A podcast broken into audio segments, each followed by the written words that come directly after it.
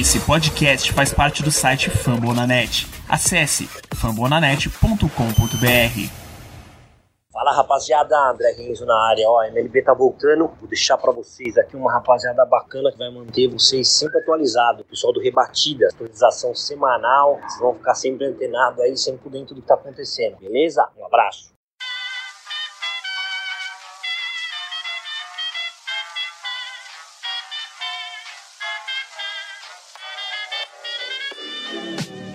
Mais uma rebatida forte. E ela tá fora daqui! Uau! E ela disse adeus.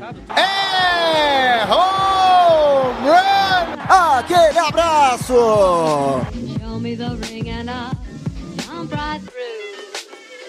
Fala, fã de beisebol! Chegamos com mais uma edição do Rebatida Podcast, o seu encontro semanal para falar de beisebol. E hoje não poderia ser um dia mais especial. O beisebol voltou. Hoje é o dia do Open Day. Estamos gravando no dia 7 de abril e oficialmente o beisebol está de volta. As bolinhas estão voando, os rebatedores estão swingando no vazio. E como já é de costume, né, Pinho? O Brewers já começou perdendo. Opening Day sem o Brewers perder ou ganhar aos 45 do segundo tempo não é Opening Day, né? Eu até comentei no grupo mais cedo, ano passado a gente conseguiu a façanha de ganhar do Twins com o Walkoff, mas já voltamos a ser o que a gente sempre foi, perder no Opening Day é normal. E quem tá feliz é o Zanetti, né? Porque o Chicago Cubs, que dito por ele mesmo, caga e não pede desculpa pra moita, ganhou hoje do favoritíssimo, o Milwaukee Brewers, lá em Chicago. Boa noite, Natan. Boa noite aos amigos da mesa aí mais, um, mais uma vez. Tô muito feliz mesmo, não só pela vitória do Cano no Opening Day, batemos no freguês, né? Mas, como sempre, time pequeno a gente tem que fazer é, amassar. Mas também por feliz por coincidência da vida, eu não ia gravar hoje, mas acabou dando tudo certo. Aí, muito bom falar de beisebol, ainda mais que o beisebol tá voltando hoje. É isso aí, quem tem motivos para estar feliz, ou nem tanto, porque a partida não começou tão bem para ele, está acontecendo no momento que estamos gravando esse podcast, é o meu queridíssimo Bernardo Reis, né? Está defendendo o título. Oficialmente começou a temporada de defender o título, meu querido Bernardo. Hoje é o primeiro jogo depois do, do título, então aquela ressaca de campeão já tá fazendo aquele efeito, né? Boa noite, Natan, meu querido âncora desse podcast. Boa noite a todo mundo que tá ouvindo, acompanhando Rebatida, os demais integrantes da mesa. Sem dúvida, a equipe de Atlanta vai passar por alguns momentos aí dessa ressaca de campeão. A festa antes do jogo foi bonita, né? Estenderam aquele banner maravilhoso de campeão, os uniformes estão dourados, as letras estão com uma aura dourada em homenagem à semana aí dos campeões. Então, tem esse pouquinho de festa, mas o, o Braves ainda tá no jogo. Vamos ver se até o fim desse podcast o Braves vira e a gente termina mais feliz aqui a gravação. Isso aí, pessoal. Vamos lá. Vamos que tem muito assunto pra começar a temporada. É isso, é isso aí, para finalizar a nossa mesa de hoje, tem um convidado especial, o Lucas Castro, lá do Cast do Marinheiro, que é o torcedor mais fanático do Seattle Mariners entre os quatro que existem no Brasil. Fala, Natan, fala Matheus, fala Bernardo, fala Felipe. Estamos aqui para mais uma rebatida. E amanhã era pro Mariners estrear hoje, mas com a chuva, com o off game, foi adiado para amanhã. E amanhã estreia o nosso Seattle Mariners, que com certeza vem para brigar. E como de costume, eu sou Nathan Pires, âncora dos Gigantes do Beisebol também aqui do Rebatida Podcast, e serei seu âncora para hoje.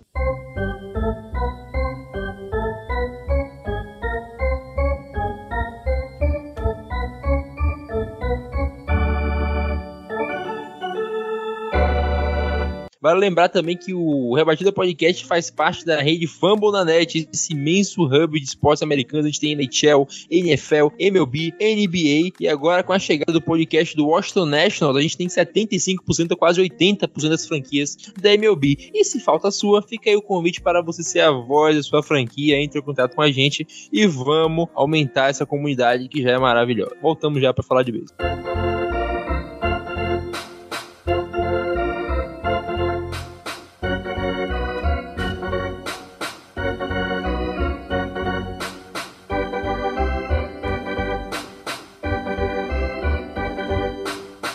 Cara, chegando aqui para o primeiro bloco, Matheus Pinho, quando eu propus a pauta hoje no nosso grupo, né, onde a gente organiza tudo, eu propus a pauta que seria, afinal, qual é a maldição do New York Mets? Negron machucou, Mark Scherzer machucou, a gente não sabe qual é a zica dos caras e você resumiu bastante em uma frase. Eu vou pedir para que você repita aqui novamente para a gente dar prosseguimento ao assunto. Quero deixar aqui os meus respeitos ao Diego Dias, que é o torcedor dos Mets mais fanático que eu conheço. Mas desculpa, né? Abre aspas para mim mesmo, a maldição dos Mets é sua própria existência, fecha aspas. Cara, é extremamente bizarro como o New York Mets é zicado. Não, não tem um negócio parecido no, no, no mundo do esporte. Cara, e o Bernardo Regis também é um, é um dos caras que está sendo mais afetado diretamente por isso, por conta do seu fantasy, né? Que ele, o DeGrom foi sua primeira escolha. Mas impressionante, né, Bernardo? Como os caras, eles têm o pitcher mais dominante da MLB em não sei quantos anos, que é o DeGrom. Eles contratam o Chese agora, fazem a melhor dupla de um, dois em anos, talvez a história. E os caras não conseguem botar eles para jogar já no início da temporada, né? A gente comentou no último podcast que as lesões poderiam ser um ponto que iria atrapalhar o Mets, assim como na última temporada. Teve lesão do DeGrom, o time não tava rebatendo. E a zica do Mets parece que não acaba, né, Bernardo? Você tem toda a razão. E, e eu, sabendo do risco, né, arrisquei no DeGrom, porque normalmente ele até começa bem a temporada e aí o gás vai acabando ele se machuca. Foi o caso do ano passado, né, com aquela campanha que seria Sayang, já ali em, em agosto, mas ele não chegou lá, se lesionou. Tomara que volte ainda agora, de repente em abril, maio, para dar uma força não só pro Mets, mas pro, e pro meu fantasy, mas pro beisebol, né, porque eu ver ele arremessando, as, as atuações dominantes é sensacional. Realmente uma pena que seja tão suscetível às lesões. É, meu querido Zanetti, a gente viu lá o Vinícius, no torcedor do Mets no Twitter lá, que eu acho que é o torcedor do Mets mais fanático que eu conheço. Ele já botou lá que a, a, a season acabou, esse desespero todo. De fato, são reações muito exageradas pro momento. É apenas a primeira semana de temporada, primeiro dia, acabou de começar. O DeGrom certamente vai voltar. Quer dizer, se não machucar de novo, né? Mas todo mundo deseja que o DeGrom fique saudável, assim como o Mike Trout e as grandes estrelas da liga. Mas, de certo, a gente não consegue negar que existe uma zica em cima do Mets, né? Tem algum, o bode do Cubs parar no Mets, né, Zanetti? Como todo torcedor de time de Nova como imprensa de Nova York, tudo é mais exagerado lá, né? E assim, o Mets se reforçou, são as duas principais estrelas, mas ainda eu acho que é um time bom, apesar da rotação bem mais enfraquecida, né? Tanto que o torcedor que sonhou com, o DeGrom no Opening Day, Scherzer no dia 2, acordou com o McGill no Opening Day e provavelmente amanhã nem sei quem vai jogar. Mas é, eu espero que piore bastante, viu, a situação do Mets, porque eu não gosto deles e os torcedores deles são transportáveis. Então eu espero que piore bastante a situação deles. Que esse clima amigável para se começar a temporada é assim que eu gosto, tá? Eu gosto, eu gosto. É bem agradável começar assim. E Lucas, você é um cara, você é um cara de bem com a vida. Você torce pro Seattle Mariners aí, vai quebrar a seca de playoffs de muitos anos aí agora essa temporada. Mas, cara, o Mets, a gente viu que ano passado o problema deles foi justamente rebater, né? Teve uma certa feita contra o Giants, o Stroman fez uma partida fantástica e eles perderam porque o time não rebatia.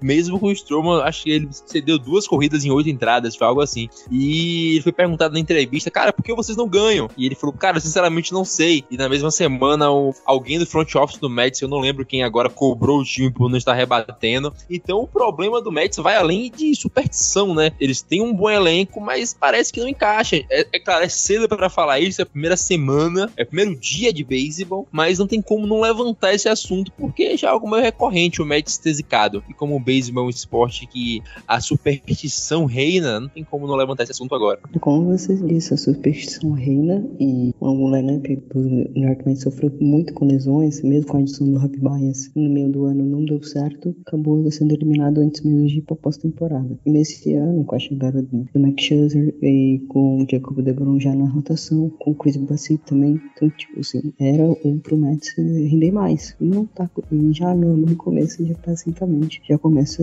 com problemas, tem o Trevor Marte que também come, nem mal começou o speed training, já teve problema de lesão, e até também com um histórico, o Marco Conforto, ex-Mets também tem, teve lesão, ou seja, afeta todo mundo, é um problema, não consegue se imaginar o que aconteceu lá no New York Mets. É uma água que, vamos dizer assim, que traz lesões, atrai muitas lesões, sei lá, pro lado de Nova York, pro lado do Queens. Só um detalhe, Nathan, foi comentado aí sobre a questão de quem ia jogar amanhã, eu fui lá no MLB.com e eles estão colocando o Max Scherzer como starter de amanhã e o Bassett como starter terceiro jogo. Então, a princípio, é pro Scherzer ser, ser starter e, e estrear na, na, temporada e já logo na, sexta-feira. É, cara, e Bernardo, a gente tá falando aqui de superstição, de zica, de maldição do Mets, mas a gente também tem que avaliar o quanto é competência humana isso, né? A gente viu no, no Spring Training, logo na primeira partida do Max Scherzer, ele jogou seis ou foram sete entradas. Depois eles tiveram outra partida que o Max Scherzer jogou mais uma, uma caralhada de entradas. O DeGrom também. E, pô, eu tiro pelo Giants, que é o time que eu mais acompanho. O pitcher que mais jogou entradas foi nove dentre os titulares. Em duas partidas o Scherzer jogou quase o dobro disso. Então, ter usado tanto assim esses arremessadores no Spring Training pode ter afetado, porque a lesão do, do Scherzer, não, acho que nem, nem sequer a gente pode caracterizar como uma lesão, né? Pode ser um desconforto, mas de fato ele sentiu algo e o DeGrom, de fato, teve uma lesão e vai, vai ficar esse tempinho fora aí. Bem observado, Natan. Com certeza isso aí, muitas equipes vão fazendo isso, né? Num Spring Training normal, os arremessadores titulares, assim, jogam na primeira aparição, jogam uma entrada, duas entradas, aí vai crescendo conforme, né? Segunda partida joga três, quatro, na outra, e até chegar ali no máximo cinco entradas, de repente na, na última aparição já do Spring Training, a gente teve um Spring Training que começou um pouco atrasado por conta de greve, né? O lockout, e também mais curto para poder que a temporada tem os 162 jogos, o Spring Training não teve aquele pouco mais de 30 dias que ele costuma ter. Então realmente foi uma rotina diferente. Não sei se o pessoal do Mets tentou dar uma apressada nas coisas, né, naquele ganho de resistência e pode ter dado uma comprometida no DeGrom, que já é,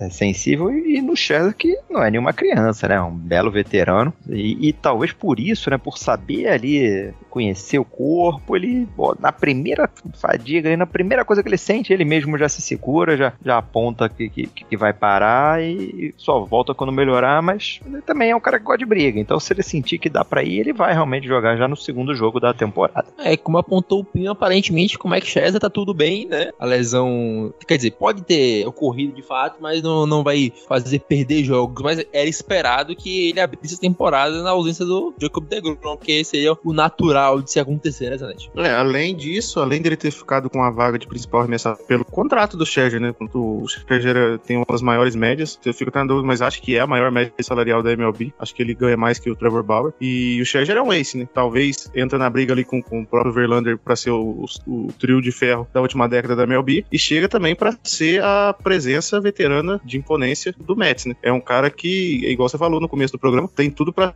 um dos, se não o maior, do de starters da história da MLB. Eu acho que da história moderna é bem difícil. Talvez, se a gente for buscar, talvez tenha um Red Johnson e Kurt Schilling, um Clayton Kershaw com o Zach Greinke, algo do gênero. Mas é difícil bater esses dois. E o Scherzer inteiro a gente sabe como que é. É um cara que vai vir para mais uma vez grandes entradas, se tiver saudável, muitos strikeouts, é, e aí baixíssimo, as periféricas dele sempre foram baixas. Então é um, um verdadeiro ace. Cara, e falando em zica, né, Pinho? A gente gosta bastante de zica, eu não sei qual é a, a pira de torcedor de beisebol, de jogador, técnico, amante do esporte em si, com, com essa superstição toda. Eu lembro que ano passado, no jogo contra o Padres, quando o Musgrove tava lançando no Hira, o Darwin estava na posição e ele se manteve na mesma posição até o final do jogo para não zicar o, o no-hira do Musgrove, acabou acontecendo. Mas falando em zica, né, a gente já ficou esse tempo todo em lockout, a liga atrasou, começando seis dias atrasado, era para ter começado no dia 1 de abril, e hoje vai começar a liga,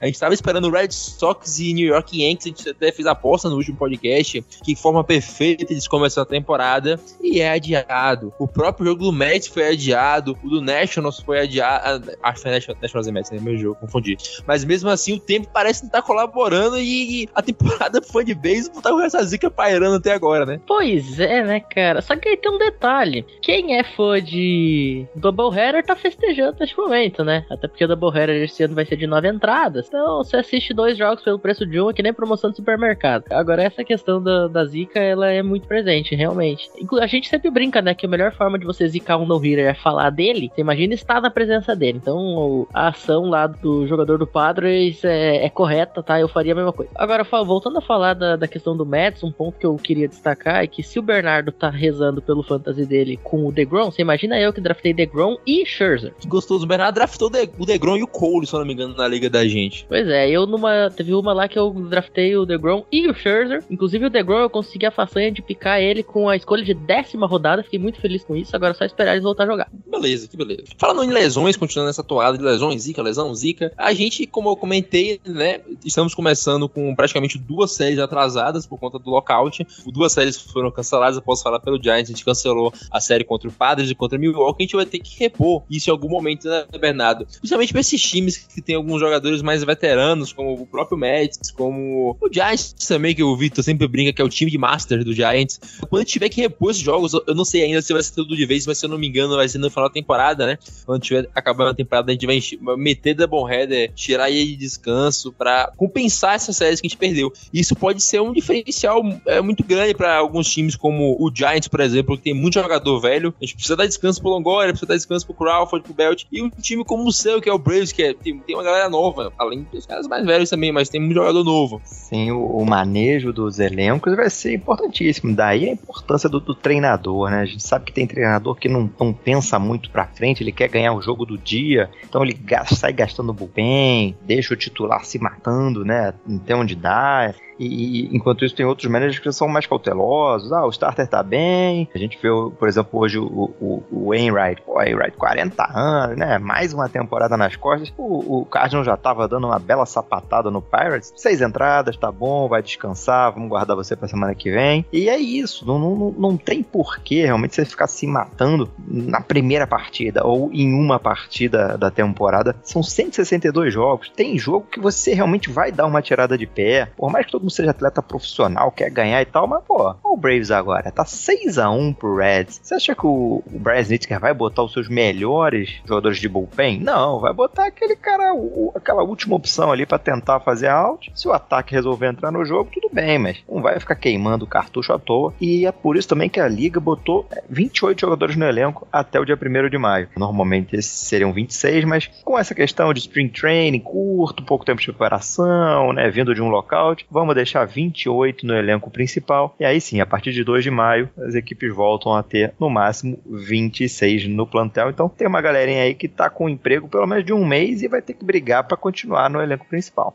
É isso, e uma das coisas que a liga fez para ajudar com uma das regras excepcionais do período de pandemia foi o corredor na segunda base, né? É que na época eu tava começando a ver, mas eu achei meio zoado, era contra, porque não ligava o jogo se estender. Mas depois de um tempo fui começando a aceitar a Zanetti, a existência do corredor na segunda base em jogos de temporada regular, porque já é desgastante jogar todos os dias. Então, se eventualmente se você vai para um jogo de 16 entradas no meio da semana e no dia seguinte já tem que jogar de novo, se o jogador já não tá tão descansado, ou você tem que fazer uma viagem, cruzar o país. Então, você adiantar esses jogos de temporada regular que já são muito, já são cansativos, previne lesões de jogadores, previne fadiga. Então, à medida que o tempo foi passando, eu fui começando a ser mais receptivo a essa ideia do corredor na segunda base. E acho que essa medida que a liga tomou justamente para evitar isso, vai ser algo que vai talvez ajudar nessa reta final quando a gente for compensar os jogos que foram perdidos agora no, no começo por conta do lockout. Cara, eu, a princípio, eu também acho que compartilho da opinião sua. Eu não gostei à primeira vista, nas primeiras experiências, eu não fui muito com a cara da ideia. Mas eu acho que é uma coisa útil no fim das contas. A única mudança que eu faria é já não ser o corredor fantasma na, na décima entrada. Para mim, deveria ser a partir da décima segunda entrada a gente jogaria as nove, aí joga a décima e a décima primeira normais. Se a gente se estender mais que isso, eu acho que é viável ter um corredor na segunda base, justamente por todos esses motivos que você já falou. É uma maratona, é desgastante, tem esses eventuais atrasos, tem doubleheader. Imagina um jogo de 15 entradas num doubleheader. No outro dia não vai ter reliever para jogar. E os times vão acabando com isso. Então, assim, eu acho que esportivamente, não sei se é tão legal, mas é, eu entendo a lógica desse corredor na segunda base nas entradas extras. Aí o Bernardo Bernardo é prova disso, né? Que no. Até rebatedor falta. Teve um jogo contra. É Braves Giants ano passado que o Kevin Gausman bateu um walk-off, né, Bernardo? Porque não tinha mais ninguém para entrar. E isso com o corredor na segunda base. Teve um jogo também, acho que foi Padres e Dodgers, que durou até umas 4 da manhã, 5 da manhã aqui pra gente no Brasil. Então, os jogos assim ainda podem se estender, quanto mais sem corredor na segunda base, que aí o jogo pode durar horas e horas e horas. Já teve caso da, dos narradores da ESPN aqui irem embora e deixaram a narração americana, né? Sem dúvida, não, não é fácil para ninguém que tá envolvido nisso. Eu mesmo já na, na Fox fiz um jogo de, de, Yankees e Red Sox. O nível do jogo, né? A importância do jogo, duas das maiores franquias, das maiores torcidas, audiência, e o jogo foi para 18 entradas. Foram 6 horas ao vivo no, naquele, naquela cabine lá. Não, não é fácil. Imagina o cara em campo tendo que entrar, sair, rebater, arremessar. Realmente acho que é também. Tô, tô com vocês. Eu não, não apoiava essa regra do corredor fantasma, mas a gente acaba que tem que entender realmente, ver a necessidade. Também acho que não é para o caso de, de décima, décima, bota ali décima primeira, décima segunda, realmente, não, não, acho que logo depois da nona não, e, então vamos, vamos pensar realmente na, na temporada em si, que é longa, e, e também no estádio, você para de vender, vamos pensar no público, você para de vender cerveja ali a partir da sétima, oitava entrada, as próprias barraquinhas de comida começam a fechar, né, vai ficando tarde, não, não tem que pensar no, na qualidade do público, não só do que tá assistindo em casa, mas do cara que tá no estádio, por mais que ele queira ver, né, ficar até o fim, tem que trabalhar no dia seguinte, então, e americano não gosta do empate, não, né, a maioria dos esportes não tem empate, então você tem que decidir, o cara quer ir pra casa vendo a decisão, então vamos realmente, de certa forma, apoiar esse término, entre aspas, forçado, vamos forçar a terminar mais cedo, e eu também já fui convencido, né. Não, só complementando, é que até os jogadores, né, a gente vê os jogadores, mesmo quando chega na décima segunda, a partir da décima terceira, décima quarta entrada, eles também já, já jogam numa má vontade medonha também, tem uns caras que vai em qualquer bola para rebater, sem disciplina nenhuma, e por isso que muitas vezes também se arrasta. Mais um motivo pra gente, o, pro corredor na segunda base fazer sentido. É, quando o cara tá 5, 6 horas jogando uma partida, é até compreensível de jogar com a má vontade. Mas o Lucas, assim como eu, ele, ele torce pra um time da costa oeste dos Estados Unidos e os jogos já começam muito mais tarde, né? E quando o jogo se estende, é ainda pior. Pra gente, não que isso interfira diretamente na liga, mas pro, pro fã diretamente aqui do Brasil é um pouco melhor, principalmente para quem torce para as franquias da costa oeste, que né, a gente, né, Lucas? E também tem o pessoal lá que às vezes o jogo em Seattle, o jogo em São Francisco acaba quase 11 da noite, se for, pra, se for muito tarde, assim. Então, às vezes para mais. Então, é, também como o Bernardo falou, é pensado no torcedor, né, Lucas? Exatamente. O jogo dos jogos estados começa muito tarde para cá, no Brasil, e lá é, começa às 7 horas da noite. Ou seja, se você se estender 5, 6 horas, vai acabar quase meia-noite lá de lá, 3 horas, 4 horas da manhã daqui, tranquilamente. Então, assim, o corredor na segunda base é muito útil nesse, nesse tipo de situação.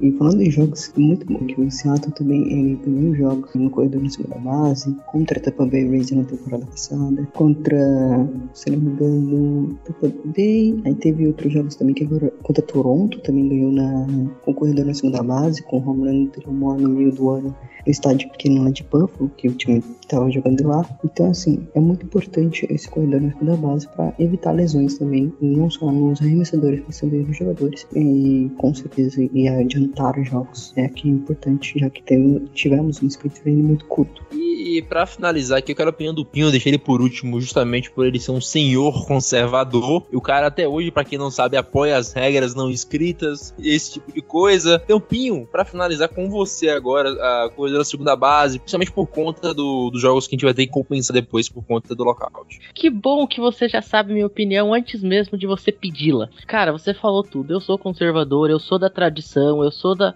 Eu sou, eu sou de manter o que sempre aconteceu e da forma como sempre foi, acima de questão estética. E isso vale para todos os esportes, isso vale para todas as ligas. Esse é meu jeito. Cara, eu torço o nariz até hoje pra regra de corredor de segunda base. Eu lembro que a gente começou a assistir beisebol mais ou menos meio junto lá na, durante a Copa Covid, né? Com o Luiz Felipe e tal. E eu assistia jogo da, da Costa Oeste lá até quatro e meia da manhã, tranquilamente. E isso nunca me. Tipo assim, eu sinceramente não vejo problema nenhum de ficar assistindo o jogo até a hora que for e dormir a hora que for, mesmo que tenha que acordar cedo no outro dia. Então, eu não gosto. Eu acho que o, o esporte ele tem que, tem que cultuar as suas tradições. Esse corredor na segunda base, eu acho que é um, uma regra, assim, que sinceramente me, não me desceu. Desde, já, já se vão aí pra terceira temporada com isso, ainda não me desceu e provavelmente eu não vou conseguir engolir também. Ainda acho muito mais interessante fazer um jogo de 5 horas lá e deixa que, que ganhe dentro do campo da forma como acontece há 150 ela vai pancada de anos. Eu já, já sabia o que vinha, por isso que eu perguntei. Mas vamos fechar esse primeiro bloco aqui e a gente volta pro segundo para passar mais umas réguas em algumas coisas.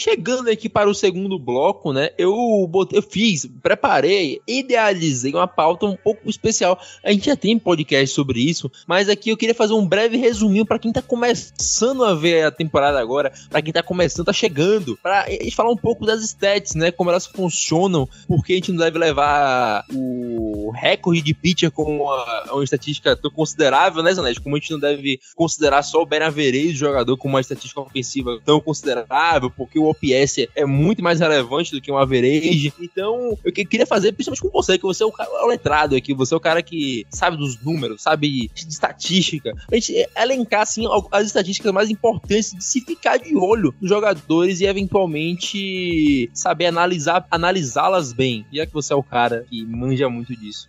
Uma honra ser lembrado por isso, mas ainda sou, sou peixe beta, como diria o chefe que grava o peixe, o beisebol de letrados comigo. Sou peixe beta nesse assunto ainda. Cara, você, você falou bem. O beisebol eu acho que é o esporte que é que usa mais estatísticas no, entre todos. Eu acho que principalmente das ligas, as ligas americanas em si usam bastante, mas eu acho que no beisebol ainda mais. No beisebol eles mapearam praticamente tudo que acontece dentro, dentro de um campo. Mas assim, dando um resumo, eu não vou me aprofundar muito, tem, além do que eu vou falar aqui, tem muito mais coisas mais, mais profundas para fazer uma avaliação de jogador. Mas vamos começar com os mais básicos, né? A gente tem o average, que é a média de de um jogador. Basicamente é isso. Quantas rebatidas ele conseguiu, dividido por quantas vezes ele foi ao bastão. Porém, essas vezes que ele foi no bastão, ou seja, os at-bats, nesse caso da average em específico, não contam os walks, não contam os hit by pitch, não contam as rebatidas de sacrifício. Então, isso dá uma, uma certa mascarada no desempenho do jogador. E algo de, acima de 30% é excelente, entre 27 e 30% é muito bom, entre 24 e 25 até 27%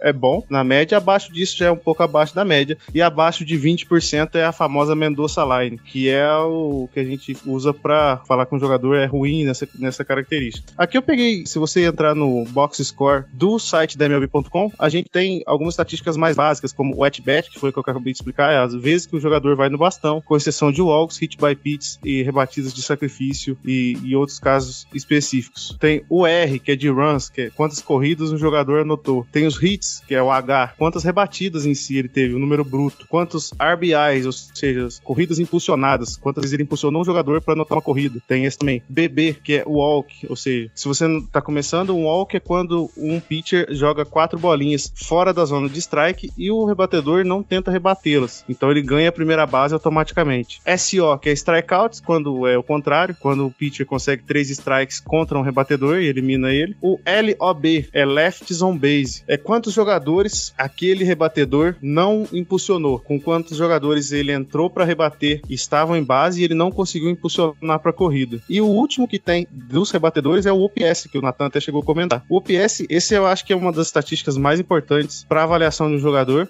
que ele combina tanto a porcentagem em base, que, que difere a porcentagem base da average. A porcentagem em base vai contar os walks, vai contar os hit by pitch, vai diminuir as rebatidas de sacrifício como um out. Então, é quantas vezes aquele jogador chegou em base em porcentagem. E o slugging, que são quantas bases ele conseguiu nas suas rebatidas. Por exemplo, uma, na average, uma rebatida simples, uma rebatida dupla, uma rebatida tripla, ou um home run tem o mesmo peso. No slugging ele não vai ter o mesmo peso. Uma rebatida dupla vai valer mais do que uma rebatida simples. Então, essa estatística faz essa soma. Então, nesse conjunto de estatísticas, você soma a, a porcentagem base com o slugging. Então, dá um, um panorama mais geral do desempenho do jogador. Cara, você falou bem, o beisebol é um esporte que usa muita, muita estatística, né? O Bernardo, ele sabe bem que fez diversas coberturas na vida. Eu comecei a fazer ano passado e percebi que a gente anota bastante quando vai fazer, né, Bernardo? E isso me lembra sempre do Moneyball, quando eu assisti o filme que conta como o Billy Bean revolucionou o beisebol, coisa e tal, que ele tá apresentando jogadores que ele quer contratar lá pro Oakland Athletics na época e os caras começam a dar milhões de motivos para não contratar o cara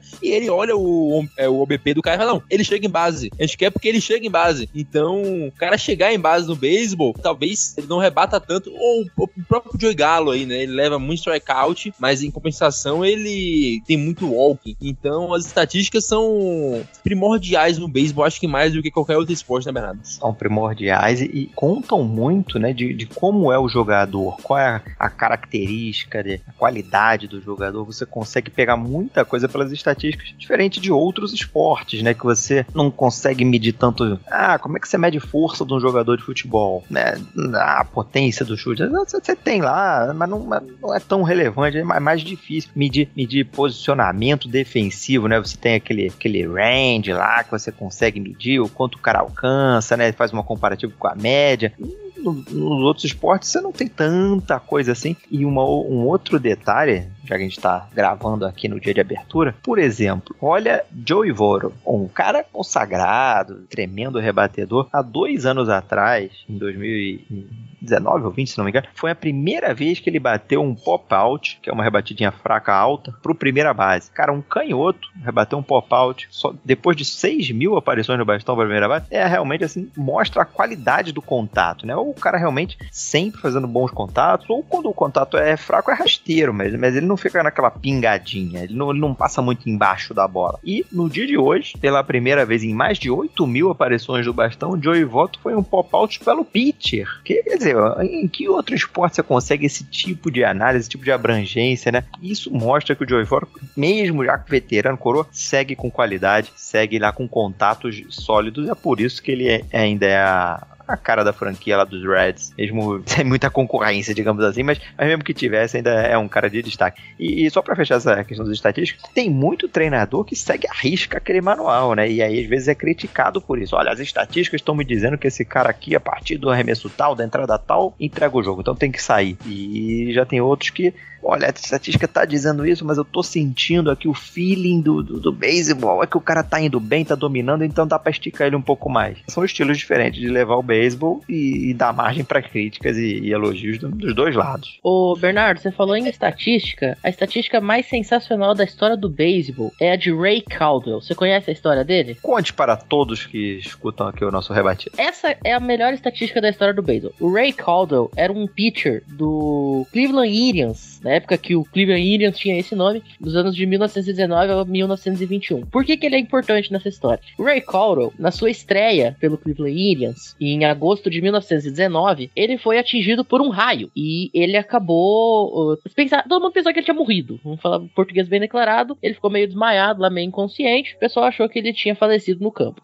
Aí, o pessoal, o médico lá, ressuscitou ele, fez o processo de reavivamento do menino e ele foi ressuscitado com sucesso. E, como já estava na nona entrada, no momento que ele sofreu esse, esse acidente, vamos colocar assim, ele achou que seria muito interessante voltar pro jogo e terminar o jogo, era a bola. Ele volta pro jogo, conclui a partida. 17 dias depois, ele estava escalado para ser titular no jogo contra New York, lá no, em Nova York. Ele não só arremessou esse jogo 17 dias depois de ser atingido por um raio, como ele conseguiu um no-hitter nessa partida, ele ainda teria 20 vitórias na temporada, de 1920, temporada seguinte a desse episódio do raio, e o Angels seria campeão mundial. Essa é a estatística mais sensacional da história do beisebol. O cara conseguiu ser num espaço aí de seis meses, mais ou menos. Ele foi atingido por um raio, quase morreu, foi ressuscitado, arremessou um no-hitter contra os Yankees e foi campeão da World Series. Cara, eu amo as estatísticas dos esportes americanos. Uma vez eu me lembro, só um lendo aqui agora, que no jogo do, dos Lions tinha estatísticas pro Matt Stafford jogando com luva e sem luva. Eu acho sensacional. E o beisebol, ele tem ainda. E, e além de sem luva e com luva, é, quantas trocas de luva ele teve no jogo? Eu assisti esse jogo também. Eu lembro disso também. que coisa, mar... que coisa maravilhosa.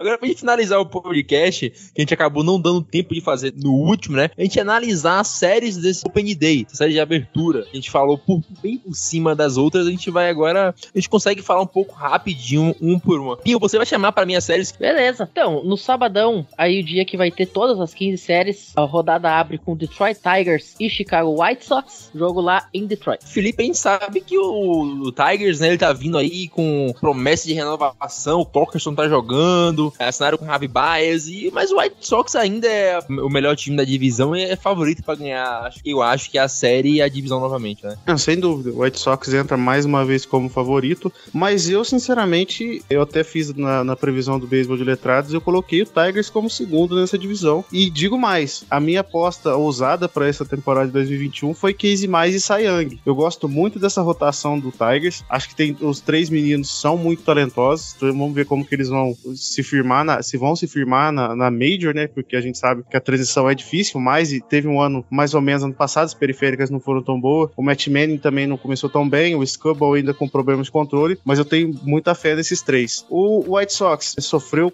mais uma vez, é outro time também que, que entra naquela zica que a gente falou, Lance Lee machucou, volta só pro, pro final de maio, então é uma perda bastante significativa, ele que, que vem de duas grandes temporadas, renovou com o White Sox no, na temporada passada e, e vem e é um, uma das as âncoras desse time. Mas, assim, hoje eu ainda aposto no, no White Sox vencendo essa série. Assim, um 2x1. Acho que varrida não, porque eu gosto do, do time do Tigers. O Eduardo Rodrigues também acho bom pitcher, vai ser o starter número 1 um contra o Diolito. Então, acho uma série bem boa e bem interessante. Dando sequência, então, ainda às 2 e 10 da tarde do sábado, Tampa Bay Rays vai receber lá em St. Petersburg o time do Baltimore Orioles. O Warriors, ano passado, teve a pior campanha da liga, né, Bernardo? Junto ao Arizona Diamondbacks e vai enfrentar justamente o Tampa Bay Rays, teve a melhor campanha da Conferência Americana. Acho, acho difícil apostar outra coisa que não seja uma vitória do Rays. O próprio Vitor Silva, especialista em Baltimore deste país, fez questão de lembrar que no ano passado, dos deze- dos 19 confrontos entre esses rivais de divisão, o Tampa Bay levou nada mais nada menos que 18. Então acho que fica relativamente tranquilo a gente dizer que o Rays é favoritíssimo para vencer a série, que varrer, mas vamos abrir o olho, né? Sempre que uma nova temporada começa, novas expectativas, novas esperanças são geradas e o Warriors vem com uma garotada aí que tem um uns prospectos bons, quem sabe, apronta logo na primeira série do ano. E eu quero dizer que eu ainda não acredito que Drew Rasmussen consegue ser o, o jogador número 2 da rotação do Tampa Bay Rays. Isso não entra na minha cabeça. Dando segmento aqui, Nathan, o Minnesota Twins vai receber aí o Seattle Mariners do Lucas às 3 e 10 da tarde no sabadão. E Lucas, eu acho que é a série que é pro Mariners mostrar pra que veio na temporada, né? A gente comentou que no último ano foi por pouco alguns vacilos que vocês deram, principalmente em séries contra times não tão fortes como contra o Royals, custou a classificação dos playoffs no final, então o Mariners precisa aprender com esses erros e ganhar os jogos desde o começo. O Twins não é um aniversário fácil, mas ainda assim eu vejo o Mariners com um time superior e com qualidade pra ganhar essa série. Com certeza, o Mariners é muito melhor, tem um lineup muito melhor do que o do Twins. Uma rotação também muito boa. O Bullpen também foi destaque no ano passado e tem tudo para pelo menos conseguir um 2-1. Sério, isso nesse, nesse início de temporada hoje vencer, né? E com o Minnesota Twins, menos com o Carlos Correa lá e com alguns nomes voltando de lesão, o Baron Buxton também, entre outros. Mas o, hoje, os Mariners são melhor que o Minnesota Twins. Os Mariners estão prontos para tentar essa vaga de playoff e quebrar essa seca de 2021 anos sem. E precisa quebrar essa seca porque, né, para lapidar isso e criar casca para os jo- jovens jogadores que virão tanto no presente, que o Júlio Rodrigues, o Jerry Canite, o Longo Gilbert, como que virão no futuro, como na rotação o George Kirby, o Anderson Hancock. Então, pegar a experiência de playoff é muito importante para esse time de Seattle, que é muito jovem, que 2020 era um dos times mais jovens da liga, hoje já com mais experiência, com mais casca, e talvez, aprendendo as lições do passado, quebre logo essa seca, essa seca de playoff que dura há muitas e muitas décadas. Complementando o que o Lucas falou, fica de olho também na corrida para novato do ano na Liga Americana. A gente tem muito dor, muito prospecto de calibre alto disputando essa- esse prêmio. É Vou verdade. cravar aqui, ó. O Rook of the Year em ambas as conferências serão catchers. Vai ser o Edley e o Joey Bart. Cara. E o Julio? Não, vai ser o Edley e o Joey Bart, pô. Acabou. Não dá. minha cuida. Prossiga, Pinho. Bom, seguindo então, ainda nesse horário de 3 e 10 da tarde no sabadão, o St. Louis Cardinals vai receber o Pittsburgh Pirates do nosso chefinho. E ninguém melhor pra falar dessa série do que você, né? Eu acho que o, o Cardinals abriu já hoje espancando os piratas lá do PNC Park. E eu não vejo que vai acontecer algo muito diferente daqui até o final. Cara, eu vou te falar um negócio, Nathan. A divisão, todo mundo sabe que é uma divisão do beisebol, tem o quê? Tem cinco times. Duas séries desse Opening Day, ou desse Opening Weekend, nesse caso, lá na NL Central, eram jogos de dentro da divisão, né? O Cubs contra o, Brewers e o St. Louis Cardinals contra o Pittsburgh Pirates. Em ambas, eu tava prevendo varrida. Só que como o meu time fez o favor de cancelar a história da varrida já logo no Opening Day, eu não vou dizer com todas as letras, o St. Louis Cardinals vai varrer o Pirates, porque daí eu tenho certeza que amanhã o Pirates vai ganhar de 10 a 0. Mas não tem como apostar no, no Pirates aqui. O Cardinals leva aqui com relativa facilidade a série. E já vou adiantar aqui que a próxima série pra gente comentar é Cubs e Brewers. Eu já, tudo que eu tinha pra falar do meu time eu já falei, porque realmente o jogo de hoje me deixou bastante estressado. É sério, eu quero alguém isenta pra falar dela. Por favor, Bernardo Regis, você que tá, não tá falando sem paixão, não é o Pinho que torce pra um, não é o Zanete que torce pra outro. A verdade é que eu comentei no último podcast, o Chicago Cubs é um time muito menos pior do que eu achei que era, porque eu achava que o time ia ser tenebroso, mas o time, depois que eu parei pra olhar, depois que eu vi jogando hoje, eu acho que o time é- não é tão ruim assim, não, não vai ficar atrás de Reds nem de Pirates na divisão. E perdemos, depois disso nós perdemos. Se for como uns comentaristas aí, né, que quando elogia zica pro resto da temporada, realmente pode ser que isso aconteça, ô Zanetti, se preocupa aí. Mas, mas eu, Eu não- dei o título pro Braves, pelo amor de Deus. mas, mas eu sigo confiando na papada, então por isso que eu acredito que o Braves pode ser bicampeão. E o, o, o Cubs, você tem razão, eu também vi o jogo hoje, uma parte do jogo hoje. É óbvio que a amostra é ridiculamente minúscula, mas assim, foi um jogo legal. O pessoal conseguiu dar trabalho para o Burns, que é, pô, tremendo arremessador. E vem ainda o Woodruff, vem ainda Peralta. A vida não vai ser fácil. Acho até que o Brewers vira essa série, uma série de, que vai ter mais. São quatro jogos, né? Esse jogo aí até domingo. Acho que o, o Brewers ou vira ou, a série ainda acaba ali um 2x2, principalmente por causa dessa rotação. O, o Woodruff e o Peralta fazendo 2 e 3. Hum, acho que vão dar uma boa segurada ne- nesse ataque do Cubs, que não realmente não é lá essas coisas. Hoje teve um outro cara que conseguiu carimbar o Burns, não estava muito calibrado. Eu senti ali que foi uma estreia um pouco vacilante em alguns momentos. E, e foi mais isso que fez a diferença, porque o ataque em, em si do, do, do Brewers não é lá essas coisas, então não, não dá pra contar que vai fazer muita corrida mesmo. Acredito numa série empatada ali em, em 2 a 2 principalmente pela surpresa do, do jogo 1. Eu confesso que eu esperava que o Brewers abrisse 3 a 0 justamente por jogar com o Burns, o Woodruff e Peralta, e aí no quarto jogo, que seria o Hauser, se eu fosse apostar, não, vai ser 3 a 1 a gente vai perder um jogo, seria o jogo do Hauser. Eu, já, eu nunca ia esperar uma atuação do Burns nesse nível abaixo do que é o Corbin Burns, né? Mas, dando segmento, Nathan, Toronto Blue Jays, Texas Rangers, a partir de 4 e 10 aí no sabadão. Cara, eu já adianto que se o Blue Jays não amassar esse time do Texas Rangers é sacanagem. Porque os Texas Rangers é muito hype pra pouco time. Já deixa que pode me cobrar depois os três torcedores do Rangers. Mas eu acho que o Zanetti deve concordar comigo, não sei, porque ele é um homem lustro. Então ele concorda com o que é certo. O time do Blue Jays é o melhor, é um dos melhores, se não for o melhor time da Conferência Americana. E se tudo seguir a lógica, eu aposto na barreira do Blue Jays, tá? Cara, eu concordo com, o que você falou sobre o Rangers, cara. Eles trouxeram jogadores. Eles trouxeram, lógico, dois excelentes jogadores. Marco Semin foi top 3 de MVP em duas das últimas três temporadas. O Corey Seager, apesar das lesões, é um cara muito constante, rebate muito bem, defende bem. Mas é só isso. O ace deles é o John Gray. John Gray, beleza. Tem, tinha algumas periféricas boas, Colorado prejudicava, sim, mas eu não acho que ele vai chegar no Texas e vai ser um ace. Eu acho que vai ser um bom jogador. Se tira o John Gray dessa rotação, é, é um tanto de civil que eles acharam do lado do. na, na porta do estádio. E, e o resto do lineup também. Eu já falei aqui, eu não, eu não sei se for, falei aqui, eu falei no Letrados. O Adolis Garcia ter sido top 3 do, do novato do ano, ano passado foi. Deviam prender quem votou nele. Um cara que não chega nem em 28% em base, não tinha que estar numa votação nem de double A. É, e o resto do lineup também não colabora. Não, eu ia falar só adentro sobre o, o novato do ano, porque o Arozarena é gato, não era pra estar co- disputando de novo, e roubaram o Ryan Mountcastle, tá? Mas pode, pode continuar. Não, e, e continuar que o Blue Jays é um time que se reforçou bastante. Não teve medo de investir. Queriam até investir mais, né? Surgiram vários rumores eles tentarem trocar pelo José Ramirez do, do Cleveland Guardians. Mas eles trouxeram, perderam o Robbie Ray, que é o atual Cy Young, mas trouxeram o Kevin Gausman, que fez uma bela temporada em São Francisco. Trouxeram,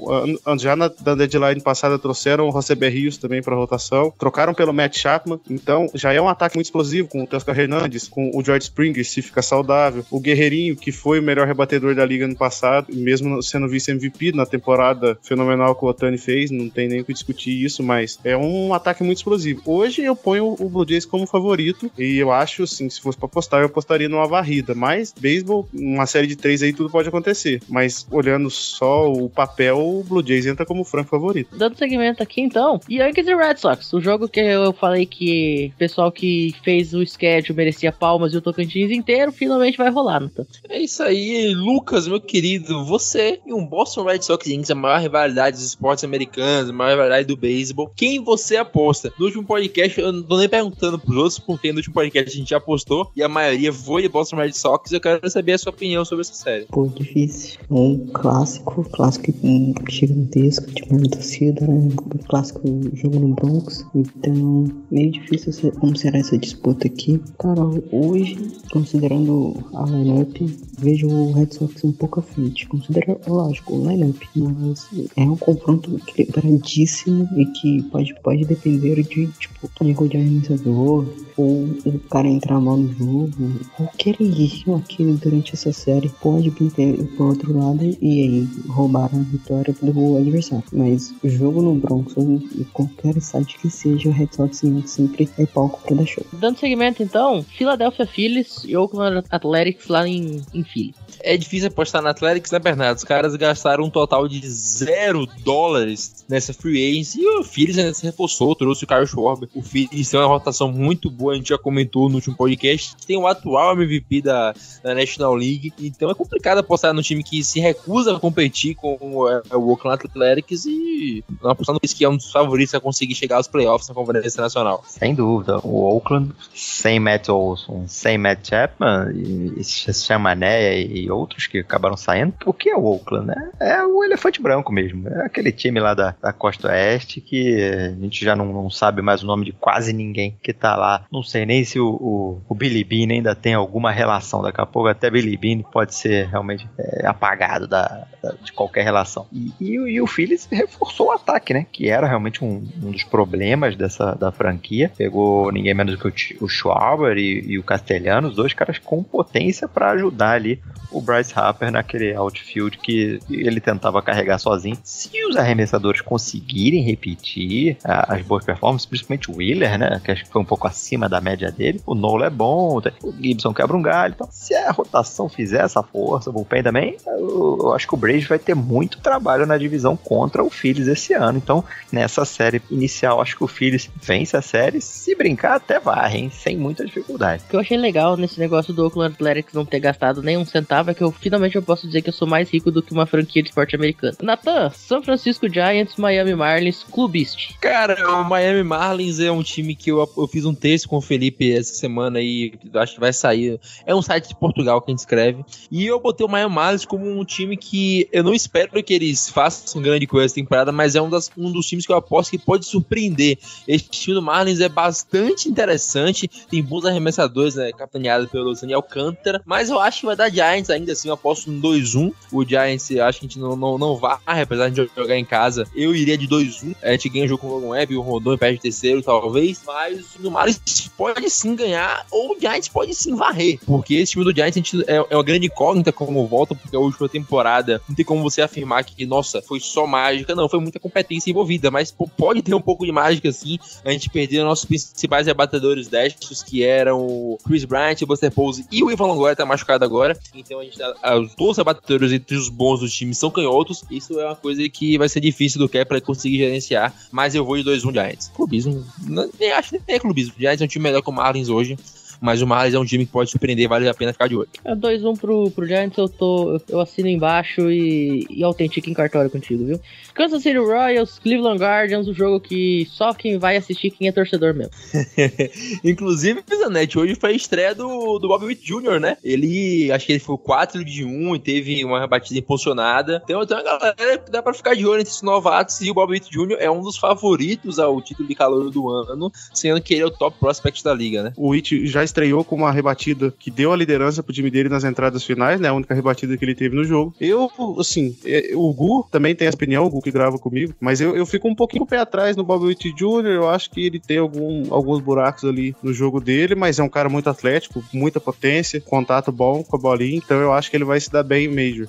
Mas, assim, é aquela briga de força no escuro, né? Aquele jogo, igual o Pim falou, e ele tá coberto de razão. Quem vai assistir esse jogo é, é quem torce. No lado do Guardians, para mim, é um dos piores piores lineups que eu vi desde que eu comecei a assistir beisebol. Eu acho que desse ano, assim, talvez Oakland e Baltimore ficam atrás muito por causa do José Ramírez, porque o resto do time eu acho bem fraco. Vamos ver. Teve a estreia do Zach Greinke também. O Zach Greinke começou com quality start, conseguiu administrar ali o jogo bem. Mas assim, hoje eu, eu tendo a gostar um pouco mais do time do Royals. Acho que tem algumas peças mais interessantes. Mas assim, como são dois times que não almejam muita coisa, dois, dois times que eu não vejo brigando, eu acho que pode acontecer qualquer coisa. Mas Mas se fosse pra apostar, eu apostaria no Royals. Nessa. Agora o jogo que a gente até já comentou aqui, mano, uma série que a gente até já comentou no começo do programa, Washington Nationals e New York Mets. Estou comentando a série em si, mas eu acho esse time do Nationals bem fraco. Até comentei que o Andorinha só não faz verão. Você tem o Soto, tem o Nelson Cruz, mas esse time do Nationals é bem, bem limitado. E o time do, do Mets, mesmo sem o DeGrom e o, e o Chester vai jogar, no caso, mesmo sem o DeGrom, que só teve impacto de fato no primeiro jogo que tá acontecendo agora, tem tudo pra ganhar. A lineup dos caras é muito boa. Você tem Canha, você tem Pete Alonso, uh, Lindor. Então é uma galera que eu acho que o Nets não segura e se bobear o Mets varre, mas eu iria de 2-1 porque o Mets é zicado por natureza. É, vamos aproveitar e fazer o merchan, já que a gente tá falando de Nationals, o, o Matheus lá. Podcast que o- novo. É, o mais novo podcast da, da rede Famona Net, capital do beisebol, falando sobre o Washington Nationals. O SotoCast. É, o Sotocast, exatamente. Vamos deixar o Bernardo falar do time dele, então? Atlanta Braves e Cincinnati Reds? Exatamente. Era uma série que um torcedor um pouco Já mais. conta uma vitória pro Reds aí. É isso, um torcedor mais fanático poderia dizer que seria varrida, vamos continuar naquele ritmo do campeão, mas é, é uma nova temporada, tem um pouco dessa ressaca, e cada jogo tem a sua história, né? Por mais que o Max Fried seja aquele aces, se ele não tá na noite dele e ele realmente não foi bem, a gente já pode falar isso aqui do jogo 1, ele não foi bem, então. E, aí você tem do- do- dois aspectos. A defesa no Max Fried não foi bem. O ataque tá ridículo, foram apenas quatro rebatidas até a oitava entrada, sendo três delas do Austin Riley, quer dizer, não tem o trabalho coletivo. O Fried foi mal, tava 6 a 1 tá 6 a 3 agora. Então esquece esse primeiro jogo, vamos pensar nos outros. Acho que o Braves ainda assim vira essa série, ganha série, que- que- e também isso é o que é o importante, né? Ganhar séries ao longo da temporada. Não adianta você varrer um e tomar a varrida do outro. Então você tem que ter sempre ganhando mais as séries. Acho que o Braves tem mais rotação, tem mais ataque. O normal, né? Aquele negócio. Joga 10 vezes, o Braves vai ganhar 6 ou 7. Então o Braves deve ganhar essa série sem grande sufoco. Até esse jogo agora tá 6 a 3 mas se não fosse o Fried ali, nunca começo vacilante, acho que tem um- uma certa colaboração de um, de um- um comentarista ali, que logo na primeira entrada disse que o Fried estava muito bem, a partir da segunda o negócio desandou. Brincadeiras à parte, faz parte do beijo. Antes de eu continuar, ô, Natan, só deixa eu fazer um comentário bem rapidinho aqui. Eu tô assistindo Angels e Astros neste momento e o Michael Bradley acabou de bater um double, que a bolinha bateu no muro. E a Bally Sports lá da Califórnia não percebeu isso e creditou o lance como home run, apareceu ali na tela first home run of the season e mudaram o placar pra 1 a 0. Neste momento eles focam e o cara tava correndo pra tentar chegar na segunda base. E aí ele para, e aí ele para na segunda base e começa a tirar ali as proteções. E aí o, o câmera, daí que ele foi perceber que não tinha sido home run, eles tiraram o placar e ajustaram. Momento Grandes falha momentos nossa. Grandes momentos do E beisebol. outra, outra informação ao vivaço, vamos dizer assim, o, o, é, Juan Soto acaba de bater o primeiro home run da temporada e foi justamente no segundo deck do estádio. Começou fraco. Tá aí o Sotocast.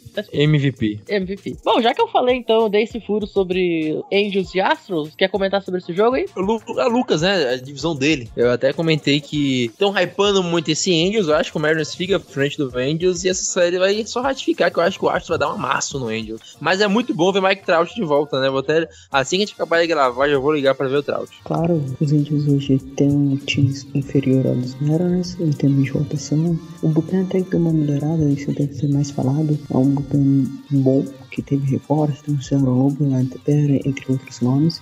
E o ataque que desde o ano passado já vem sendo muito potente com o Moritani. Eles têm que ficar saudável, né? Tem o Moritani, tem o Trout, tem o Anthony Rodon e tem outros nomes também. Tem um outro fielder que vai ser jovem, tem o Pedro Morte e o, e o Joe Edel. Então, seja dois outfielders muito jovens pro futuro do time. Além, lógico, do Mike Trout, que é um grande jogador. Com certeza vai dar trabalho nessa divisão, ah, nessa divisão oeste. Então, pela disputa pelo segundo lugar da divisão, tem entre os dois competidores o time de Seattle e o time de Los Angeles de Anaheim. Então, pro nosso querido mascotinho, o Gui, hoje os Angels levam essa série contra os Astros e vamos ver o que aconteceu nas próximas semanas, né? Porque essa briga aí pela divisão oeste tá bem aberta. E esse jogo do sábado, Natan, das das 10 horas da noite, vou até dar horário pro pessoal poder acompanhar entre Angels e Astros. Os pitchers que vão começar esse jogo são Noah Syndergaard e Justin Verlander, hein? Nada mal. Bom, dando seguimento, Arizona Diamondbacks, San Diego Padres, o pior time da sua divisão contra o time da Coca de 3 litros. Chegou na metade do campeonato, esqueceu. Cara, o D-backs ano passado foi o óleo. O D-backs pro Giants foi o que foi o Baltimore pra Tampa. Porque a gente, a gente 19 partidas, os caras conseguiram ganhar uma da gente. Teve uma que, se eu não me engano, os caras estavam ganhando, acho que de 7 a 1 Aí o Giants deu uma arrancada, teve grande slam do Yas pra virar. Os caras são, são um time, caras é tenebroso. É tenebroso esse time de back, esse time triple A. Eu não sei como os caras não botam na mesma prateleira do Warriors aí, porque é um time horroroso. E eu vi gente botando na frente do Rockies. Acho que já tem 3 anos que os caras botam de backs em terceiro. Eu não entendo por que raios. Esse time é tenebroso. E eu falo porque que eu vejo jogo de back, eu acho mais que todo mundo aqui que tá na minha divisão. Então, eventualmente tem que zicar o Dodgers quando acaba o jogo, jogo contra o Giants. E se o Padres, eu acho que essa temporada do Padres vai ser muito melhor do que a outra, até porque o hype tá em baixa. Então, acho que vai fazer melhor psicológico dos caras. Acho que o Padres de fato chega nos playoffs dessa temporada. Eu acho que se o Padres não varrer 2-1. Lembrando que o starter do primeiro jogo vai ser o Madison Bumgarner, né? E pra fechar, Nathan, já que você falou do Dodgers, último jogo aí da última série pra gente comentar, Colorado Rockies Los Angeles Dodgers. 2x1 Rockies, tá? É o jogo no Cross Field, né? Ano passado o Rockies, ó, oh, esse aqui é bold, mas o Rockies ano passado só tomou uma varrida em casa que foi pro San Francisco Giants e todas as vezes que o Dodgers foi jogar lá, os caras pinaram muito. É, sempre perdiam um jogo, às vezes os caras conseguiam roubar mais de um. Então jogar contra o Rockies no Cross Field é uma parada chata e eu vou, eu vou arriscar aqui, ó, vocês podem discordar de minha vontade que o Rockies vai roubar dois jogos do Dodgers. É claro, o Dodgers vai se recuperar depois, eu aposto que vai ganhar a divisão, mas o Rockies vai começar enchendo o saco e vai ser 2-1 pra ele.